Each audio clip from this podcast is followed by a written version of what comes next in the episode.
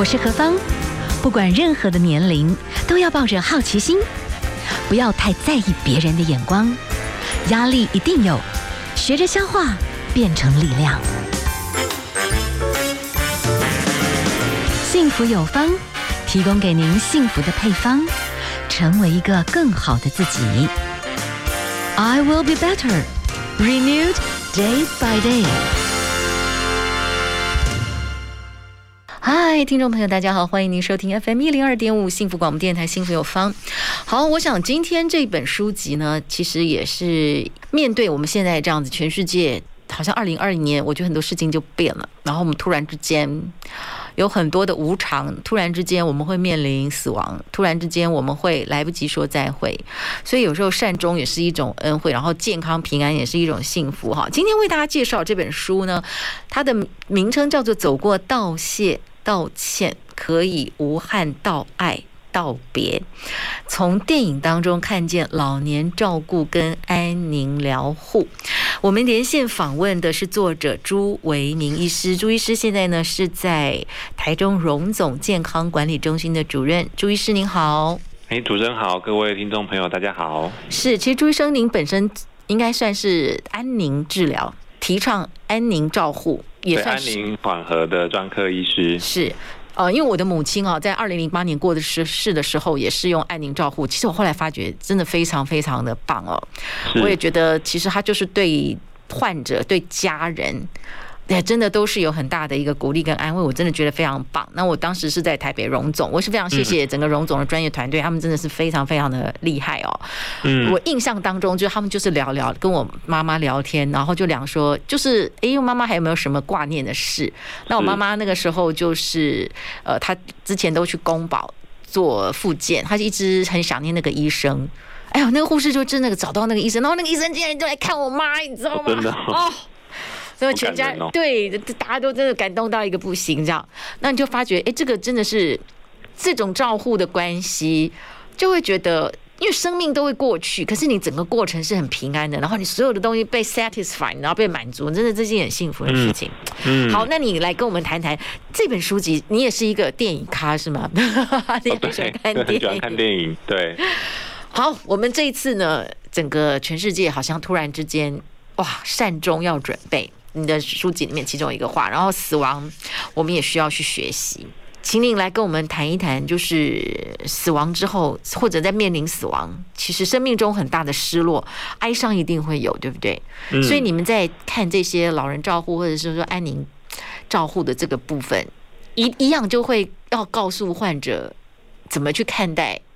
生命的尽头这件事情，是吗？嗯。其实我觉得刚刚主持人讲的很好，就是从那个妈妈的角度来去引出这个安宁疗护的这个话。那我觉得就是，当然大家都知道啊，每一个人的生命其实都是有一天有终点的。那但是其实就是我们不太清楚那个终点什么时候会来，或者是说，其实，在台湾人的一般的想法，就是我们不太愿意去讨论那个终点。它的样子到底会是怎么样，或者说它什么时间会来，或者是说，当然真的到那个时候，它会发生什么事情？其实我们的。文化或者是一些习俗是不太让我们讨论的，或者是也不允许我们讨论的，或者你可能要讨论的时候，人家会说啊不吉利啊，或者是为什么要讨论这个啊？以后再说就好啦。但是就是这两年发生很多事情，都让我们去重新对生命跟死亡有一些不同的一些思考。当然，主持人讲的这个 COVID-19 是其中的一个。那现在大家都讨论 COVID-19，可能已经大家应该还是记得说啊，在我们今年四月初的时候。在火车的的一个事故，其实就突然就会带走很多很多的一个生命，那造成很多很多的那个家庭，然后就会。瞬间面临的一个失落的一个创伤，所以其实我写这本书主要是，当然一部分是因为很喜欢看电影，那发现其实很多电影都会去，不管是很明白的或者是很隐约的去探讨到这种生命跟死亡的议题。那我发现就是，如果大家不喜欢直接的去讨论这些很生硬的一些主题，那我们就是从一些比较软性的角度，那从电影的方式来带我们所有的一些听众或者是读者去看看说，那从这样的一个一。别人的故事当中，我们到底要怎么面对自己的死亡，或是家人的死亡，或者怎么面对死亡之后带来的一些哀伤？那面对这些可一定会到来的死亡，我们要怎么样做提前的准备？这是我写这本书的一个比较大的一个目的。是，当这本书籍里面有很多从。电影，因为电影里面就有故事，那个故事里面就有生离死别，嗯、所以那个生离死别其中就有一个片段，书籍里面我们的朱医师就有一些的分享。好，我们先休息一下，好，待会儿呢，我们就从几个电影里面，我就随机挑出来，那我们就请朱医师来跟我们分享，好吗？好啊。FM 一零二点五幸福广播电台，幸福有方，我是幸福 DJ 何芳。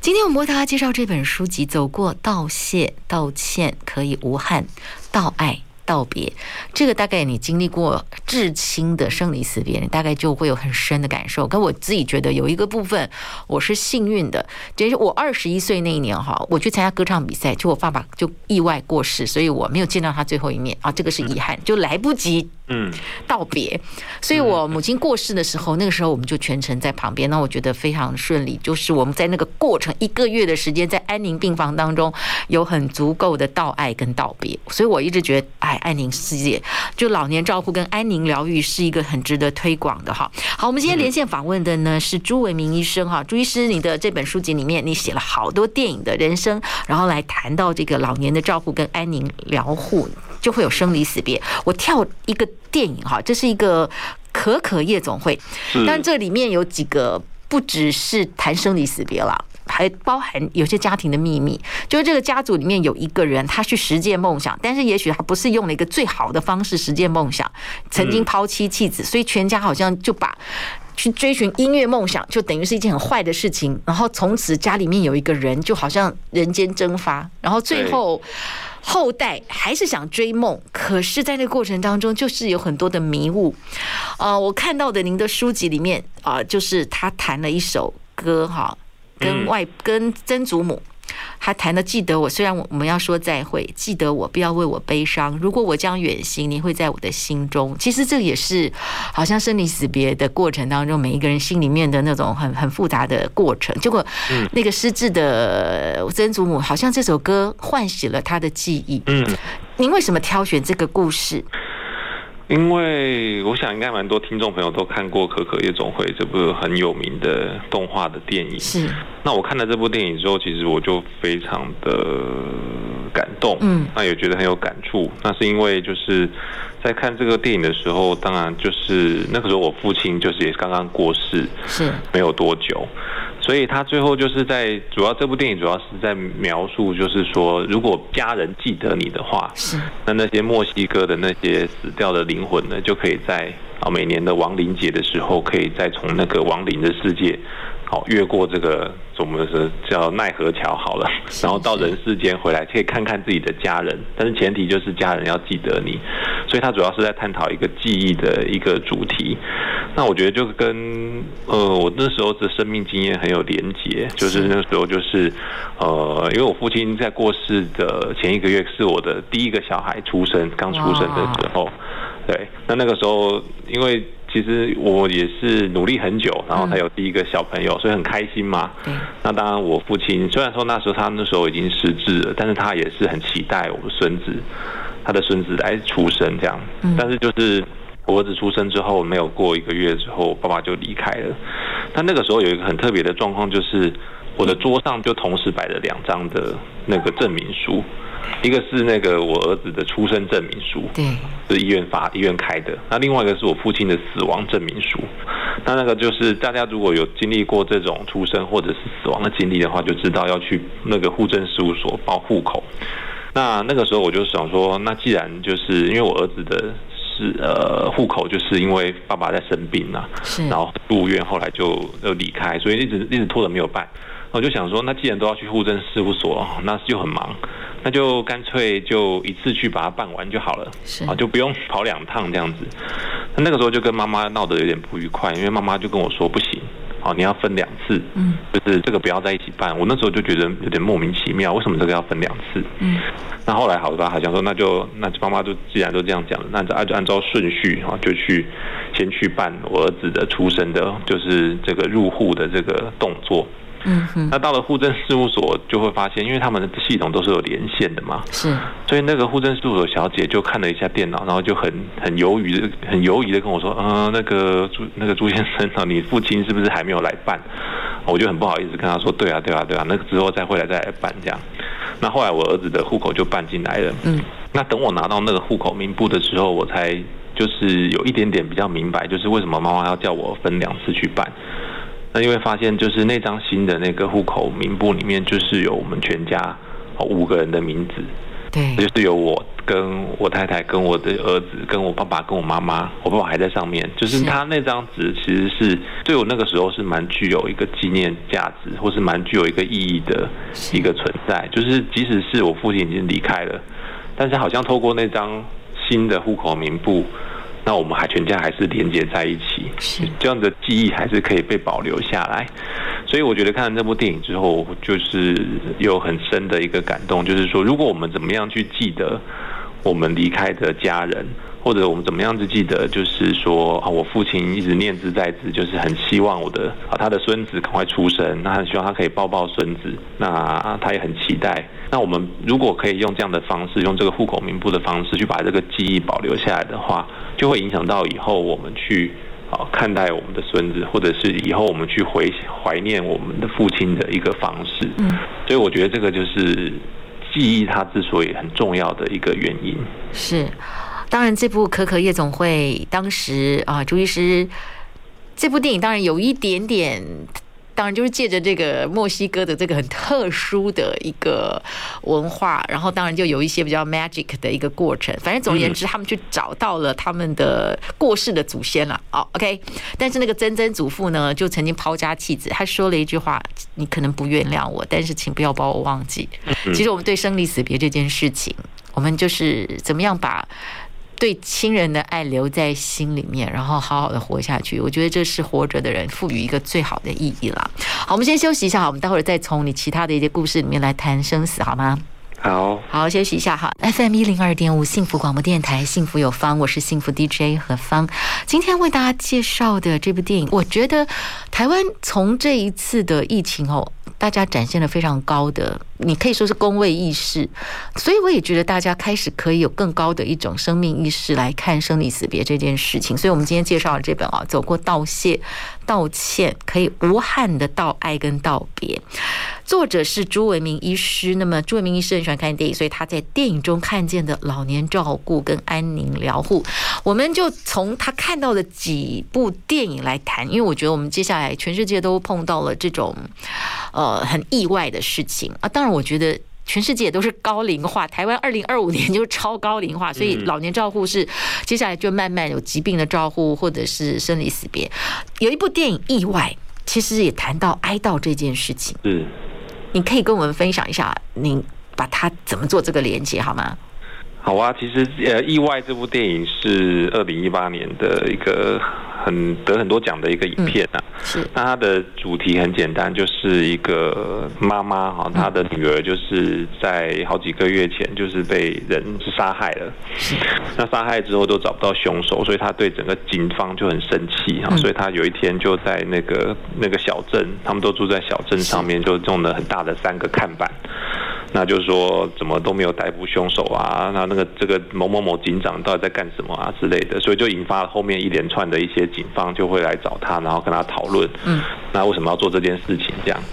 那这个其实是。从这个电影里面，我就觉得是讨论说，到底什么是哀伤，或者什么哪一些是属于高危险的一些哀伤。那这个其实也跟我们现在面对到的 COVID-19 很有关系。所以什么叫做？当然，我这样每个人应该都知道什么是哀伤嘛。如果你的亲人离开，你会很难过哦，爸爸妈妈离开会很难过，这个哀伤一定都是难免的。但是有一些特别的哀伤是。比较复杂，比较难以处理，比较需要长的时间。好，那比方说几个例子，第一个就是，比方说，如果是白发人送黑发人，是，是爸爸妈妈的儿子女儿，好死掉了，就像这个电影一样，这个就是高危险哀伤的一个很容易发好发的一个族群，或者是缺乏社会资源的，比方说社经地位比较低的，或者说跟这个死者有一些爱恨的矛盾的情感的关系，好，就是就是就是爱恨交杂在一起，很复杂，不是跟一般的一些家人的关系。那或者是又同时遭遇的其他的生活的危机，比方说又有离婚啊，或者是其他生活失业啊等等等。那第五个就是跟目前状况就有关系，就是哦，突然间就离开了，没有没有时间准备。像一般的话，我们会在安宁病房看到很多癌症的病人啊，其实癌症的病人是比一般的其他意外是有蛮多时间来准备的，因为从得到癌症诊断癌症的一开始开始接受治疗，其实慢慢家人就在调试这样的一个过程。但如果你是得到 COVID-19 的肺炎，然后可能最近新闻都有统计。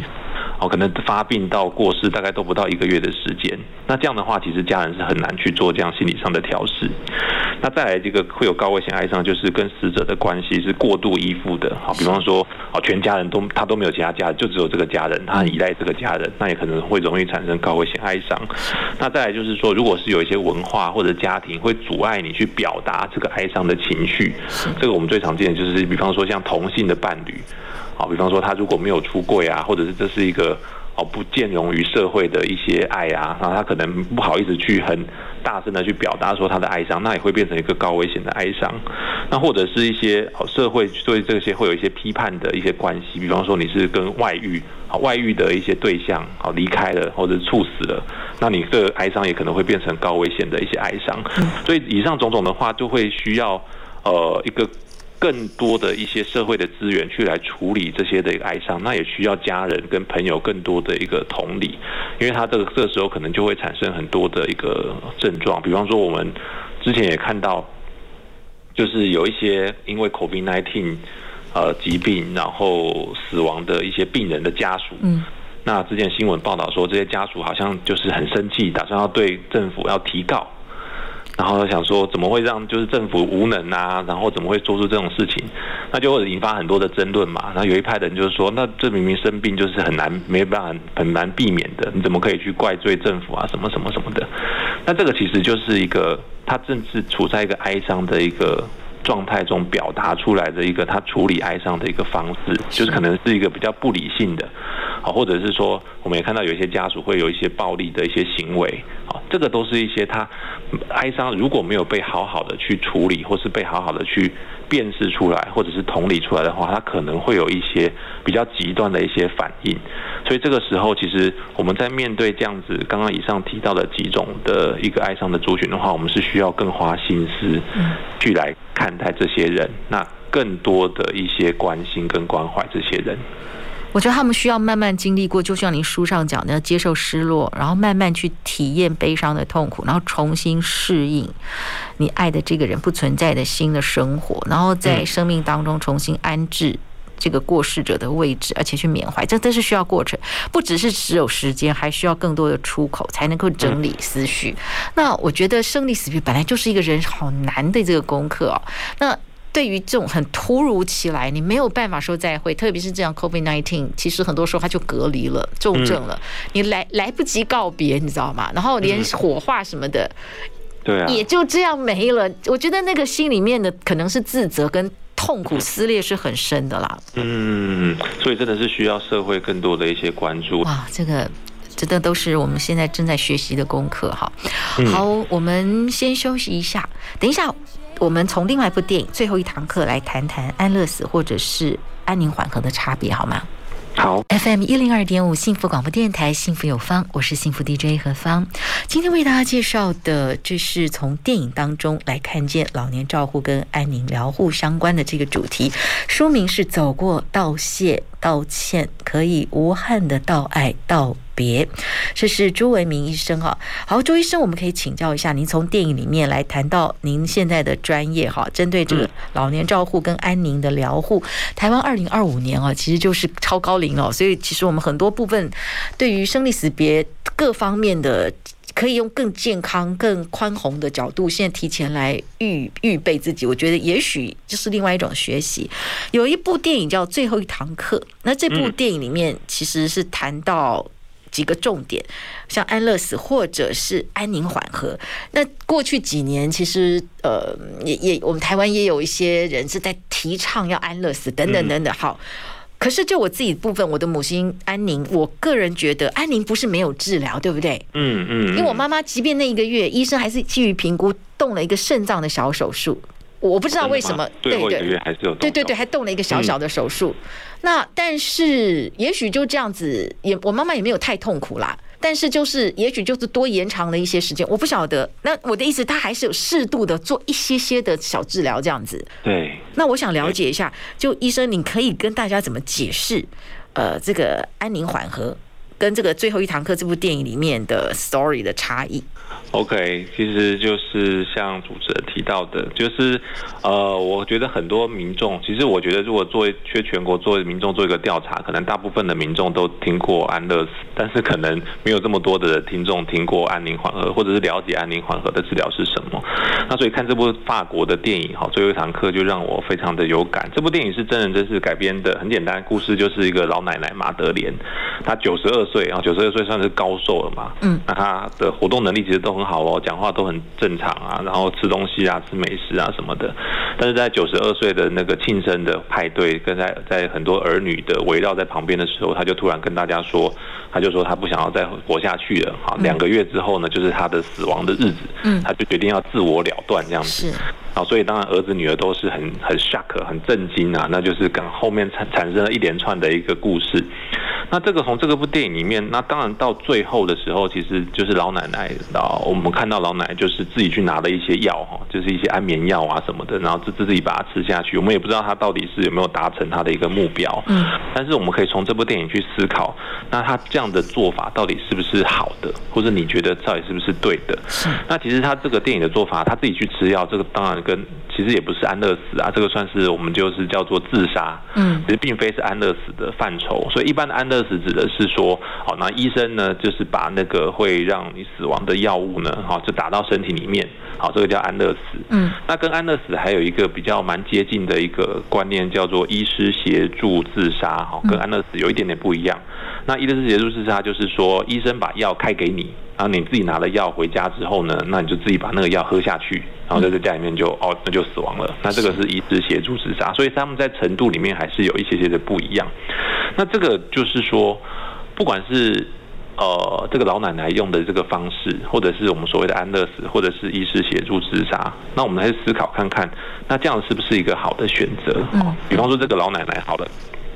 就是她自己去吃药。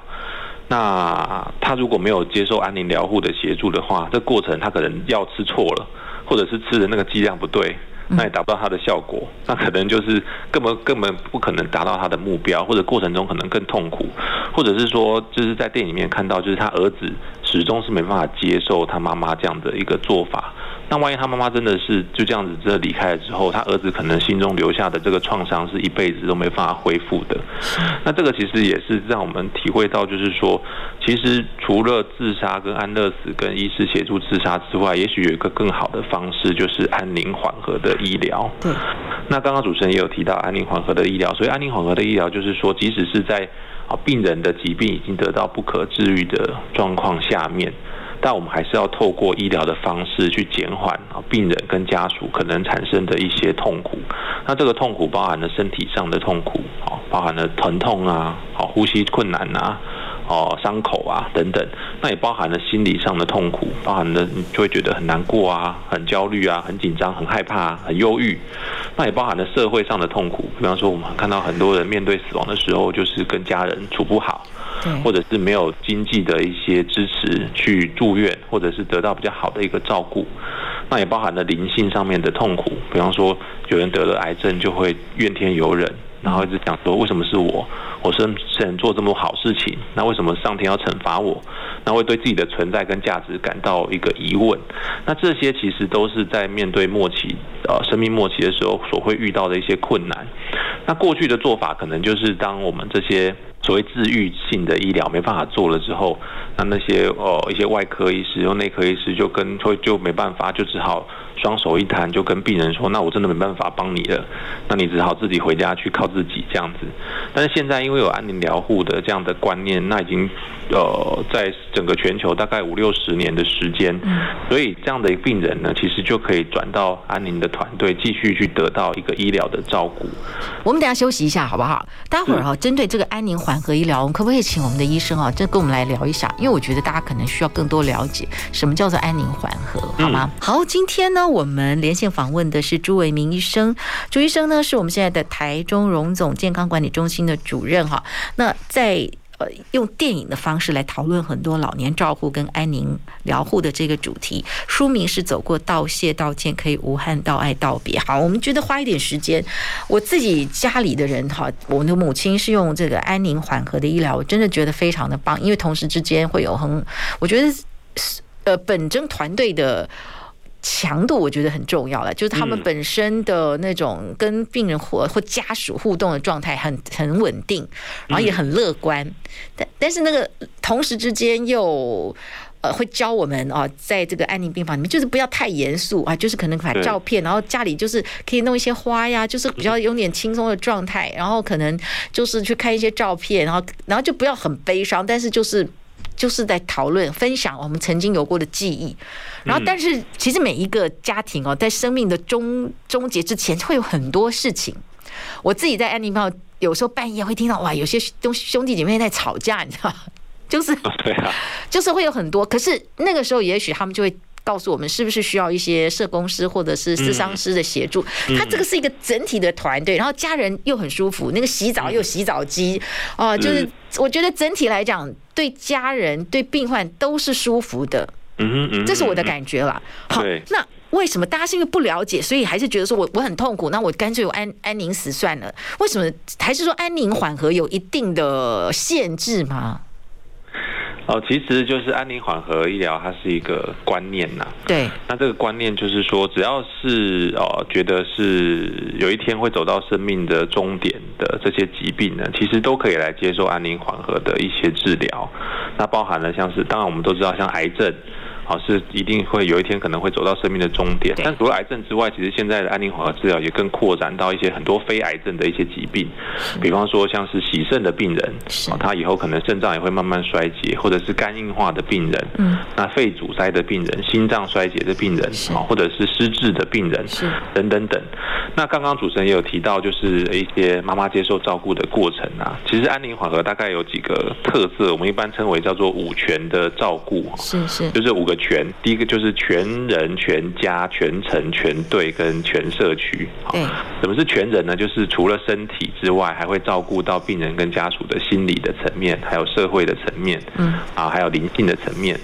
那全家呢，就是不只是照顾病人，还会要照顾到病人以外的这些家属他们的一些感受或者他们的一些悲伤。嗯，那全程呢，就是说从得病的搞刚开始，一直到死亡，甚至死亡之后的一些心理的辅导。都会有团队在旁边陪伴跟治疗。对，那全程啊全队呢，就是刚刚主持人有提到，我们是一个团队，就不只是有医生、护理师，还会有包含像是心理咨商师、社工师，或者是像我知道台北荣总有狗医师哈，嗯，那有一只很可爱的狗狗，那还有像是艺术治疗师哈，那或者是。志工人员，其实这些都是可以去帮助病人跟家属提升最后的生活品质。那最后就是全社区，其实现在我们去接受安宁缓和医疗，不一定要住在医院里面，那甚至是在住在家里面，那我们有安宁居家的服务。是。那透过社区的力量呢，其实很多啊末期的，不管是癌症或肺癌症病人，其实都可以在。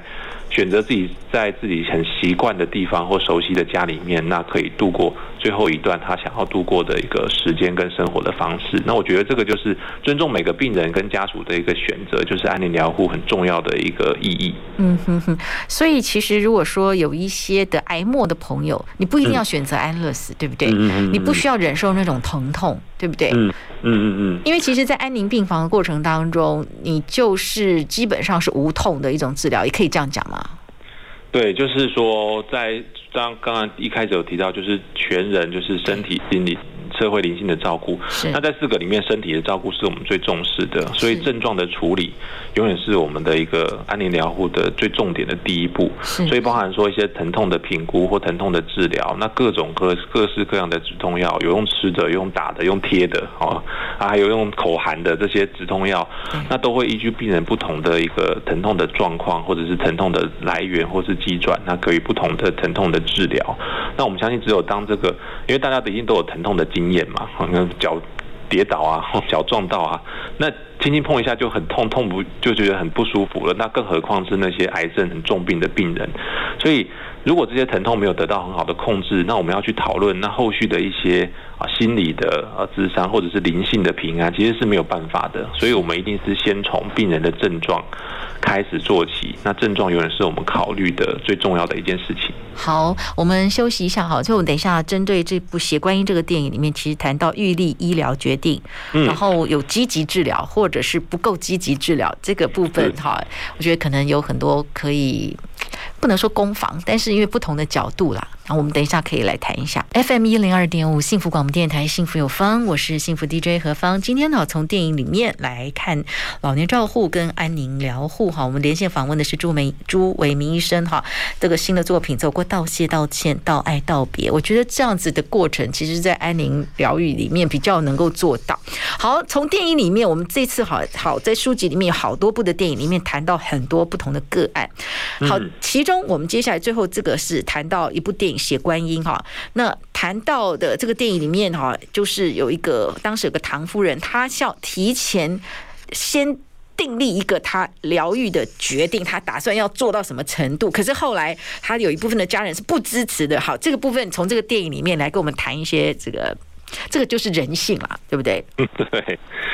这个就是说，这个这个《血观音》是一部国片啊，那是二零一七年就是很有名的一部国片，也得很多奖。那里边片里面呢，就是这个唐夫人，就其实是里面的一个女主角。嗯，那她到最后片尾的时候，年纪已经大了，那她就是反正很多病嘛，就是生命垂危的时候，她其实有做这个预立医疗决定。那所谓预立医疗决定呢，就是你在健康啊意识清醒的时候，事先可以去为自己未来可能会遇到的一些医疗的状况事先做。做选择，那避免说未来可能就是会啊，因为太疾病太严重了，意识不清啊，或者是很多的因素啊，没办法完成自己很好的自己的决定，所以你先来做这个决定。那那个时候呢，医师就把那个他这个唐夫人的这个决定拿给他女儿哈，叫这个唐真。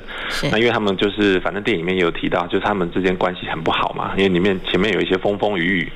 那后来这个女儿呢，就是就把她的这个妈妈的预立医疗决定就撕掉了啊。然后反正就是他很恨他妈妈，哈，就是在讲这个电影的过程。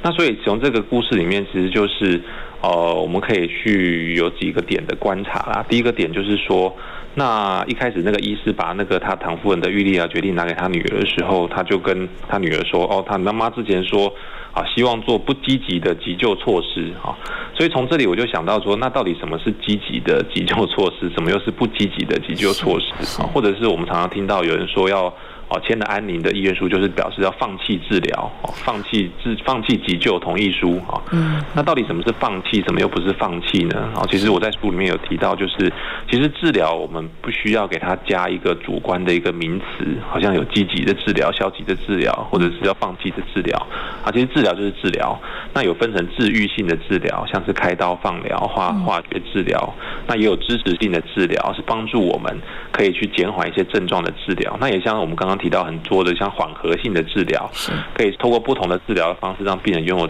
更好的生活的品质。这些这些都是治疗，只是说这些治疗会用在每一个病人疾病不同的一个阶段上面。其实就是说，如果我们要真的是呃要放手了，要离开了，其实并不代表说我们不积极，或者是我们就是想要放弃，所以才选择安宁治疗。其实相反的，那主持人一定也经过经历过这样的过程，就会知道在安宁病房里面，其实我们是更积极，或者是。更想要来面对啊，不管是病人或是家人遇到的种种的困难啊，那其实我觉得，那有更多的一个团队一起来努力，其实我觉得这反而是，呃，也是很积极的一种治疗的方式。对，对，我觉得那是一种积极，哎，所以因为曾经看过那个安宁病房，曾经有个案例，到早期有些家人忍不舍老人家走，嗯、决定急救到底，然后那个老人家全身插管，那、嗯、痛苦的走、嗯、过世在手术台前。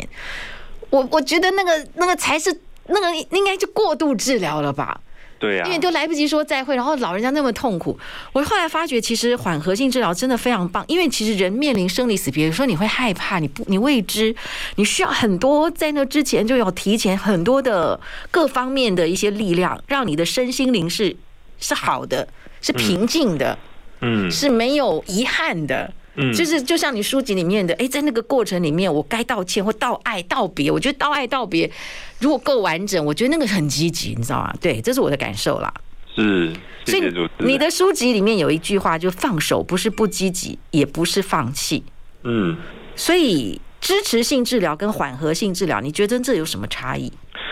就是一般的话，我们觉得说支持性的治疗其实是呃英文叫做 supportive care 嘛。嗯。其实这样的治疗通常都是说哦，让我们的身体就是的症状可以去减缓，不要太不舒服。所以即使是我们在接受一些治愈性治疗，比方说我们在做化疗或者是在手术的时候，其实医师医疗团队也会给予很多的支持性的治疗，比方说像是氧气啊、症状控制的药物啊等等等，或者是我们得到流感。我们还是会吃一些止咳的、化痰的一些药物，那、oh, okay. 这个不一定能把病毒给杀死，但是我们可以让这样比较舒服。是是。那缓和治疗就是大部分就是指的是真的是好遇到了真真的会即将走到生命的一个末期，嗯、那面对死亡的时候需要的一些治疗，比方说像是疼痛啊、呼吸困难，或者是说一些心理的一些恐惧、哦绝望的这些感觉等等等。那这大概是这两个比较大的一个差异。是是。好，今天哈我们就跟大大家从这几个电影里面来谈到，其实，在近期我们碰到的全世界很巨大的一些挤压，然后我们面临着生离死别的这个问题。我觉得台湾我们可以用一个另外一种不同的高度来看，很多面临生离死别、面临医疗，什么是过度的，或者什么是缓和的哦，这些部分我们可以在那个怎么过程当中学习道爱跟道别、道谢跟道歉。好，今天我们连线访问的是朱文明医师，谢谢您跟我们的分享，也希望更多的朋友们面对生离死别，我们都有更好的一个足够的准准备，然后都没有后悔，这样非常谢谢朱医生跟我们的分享，谢谢您，谢谢，谢谢主持人，谢谢听众朋友。